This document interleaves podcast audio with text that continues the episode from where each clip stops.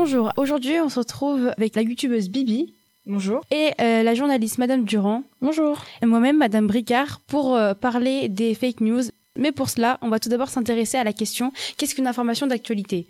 Alors, tout d'abord, une information d'actualité doit apporter un certain intérêt au public concerné. Elle doit nous apprendre de nouveaux faits pouvant susciter de réactions et apporter de la connaissance au public. Elle se doit d'être également factuelle. On ne recherche pas, par exemple, l'avis d'autrui, donc une opinion, mais plutôt des faits avérés marqués par des preuves. Donc, elle se doit également d'être vérifiée, par exemple, des témoignages, des vidéos, des photos il faut également vérifier qu'ils ne sont pas des deepfakes. On comprend donc qu'un fait non prouvé par des sources ne peut être considéré comme une information.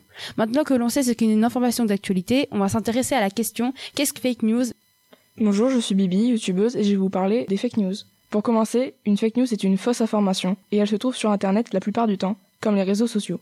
Lorsqu'un article de presse ou un article date sur Internet est écrit et qu'il y a des erreurs, ce n'est pas forcément une fake news. La fake news est délibérément voulue pour tromper le lecteur et semer le doute et parfois la panique.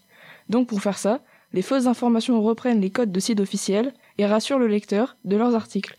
Il est important de savoir que dès que l'on partage une information, on est considéré comme un média, car on la propage. Il faut donc bien faire attention à l'origine et à la source de votre information. Elle peut s'avérer fausse. Mais il faut aussi savoir que les fake news existent depuis longtemps. À l'époque de la Révolution française, par exemple, les fausses informations étaient appelées les libelles, où le peuple pouvait écrire des accusations plus ou moins graves.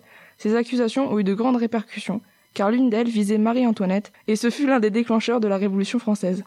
Ces accusations plus ou moins graves ont eu de graves conséquences, comme les fake news aujourd'hui. Alors faites bien attention à l'article que vous lisez et propagez.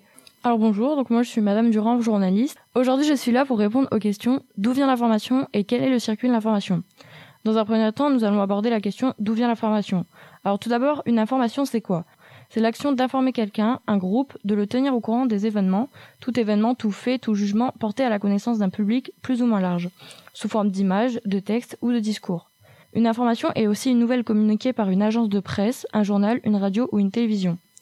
Ensuite, pour vérifier une information, les journalistes se rendent sur place et recueillent des témoignages, puis ils interrogent les protagonistes, donc les acteurs d'un fait, pour avoir toutes les versions et ensuite ils interrogent des spécialistes du sujet. Enfin, il vérifie l'information avec des chiffres et des statistiques. Et pour clore cette question, l'agence de presse mondiale diffuse ces informations par le biais de sites, donc par exemple Google, de radios, de journaux et de télévision. Mais les informations sont aussi diffusées par le biais de réseaux sociaux comme Instagram, Twitter, Facebook ou encore YouTube. Maintenant, je vais répondre à la question quel est le circuit de l'information?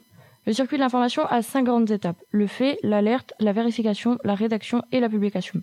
Durant le circuit de l'information, beaucoup de métiers sont amenés à travailler ensemble. Journalistes, photographes, journalistes reporters, infographistes, éditeurs et documentalistes. Donc pour résumer le circuit de l'information, il y a tout d'abord les faits, événements prévus ou imprévus. Ensuite, le recueil de l'information, donc le reportage, enquête de terrain, interview, témoignage. Ensuite, le traitement de l'information qui suit euh, des règles journalistiques, type de traitement, buzz, analyse, règles d'écriture, vérification, regroupement des sources.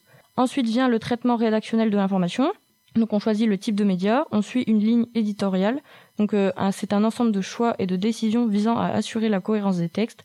Et pour finir, vient la publication pour les lecteurs, les auditeurs, spectateurs ou internautes. Et donc pour revenir au sujet des fake news, j'ai récemment écrit un court article sur ce sujet qui parle de la création des fake news. Donc je vais vous lire. On l'est dit à la mode, mais le phénomène ne date pas d'hier. La fabrication de fausses bonnes nouvelles a toujours été utilisée pour nuire, divertir ou s'enrichir. Par exemple, pendant les deux conflits mondiaux, des radios noires émettent de fausses informations à destination de l'ennemi.